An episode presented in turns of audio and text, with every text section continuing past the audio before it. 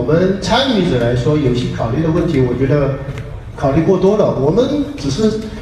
作为短线的话，只是是参与，就是发现机会、参与机会，其实也不考虑这个行情的启动是怎么，呃，是什么原因啊？这些很多东西你是不要站在发动者的角度去考虑，我们只站在参与者的角度。参与者的角度，你就就是去把握每一根行情的机会。比如说，一个行情来了，你有个大的认识，你可能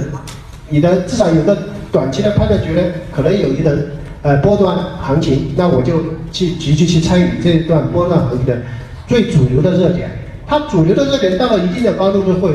高度的话，它就会它的热点就会不停的切切换，你的资金就一定要跟着市场行情的这个。不断变化的那个热点去去去适应它，就说你争取把每一个热点你都参与进去。所以为什么做短线？其实做短线就是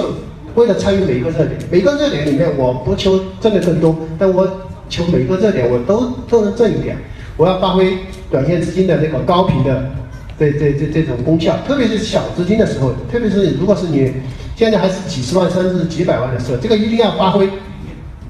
这个强项就是我每个热点我都争取都要做，都要参与，不不求做龙头，但是我每个热点我都要挣几个点，这个才是做短线的，就是你一定要跟上市场的节拍，跟上市场的这个切换，你的频动作频率要快。我资金小的时候是做的越快，我越赚钱。我一旦我动作慢下来，那就是我亏钱的事，这是我的体会。但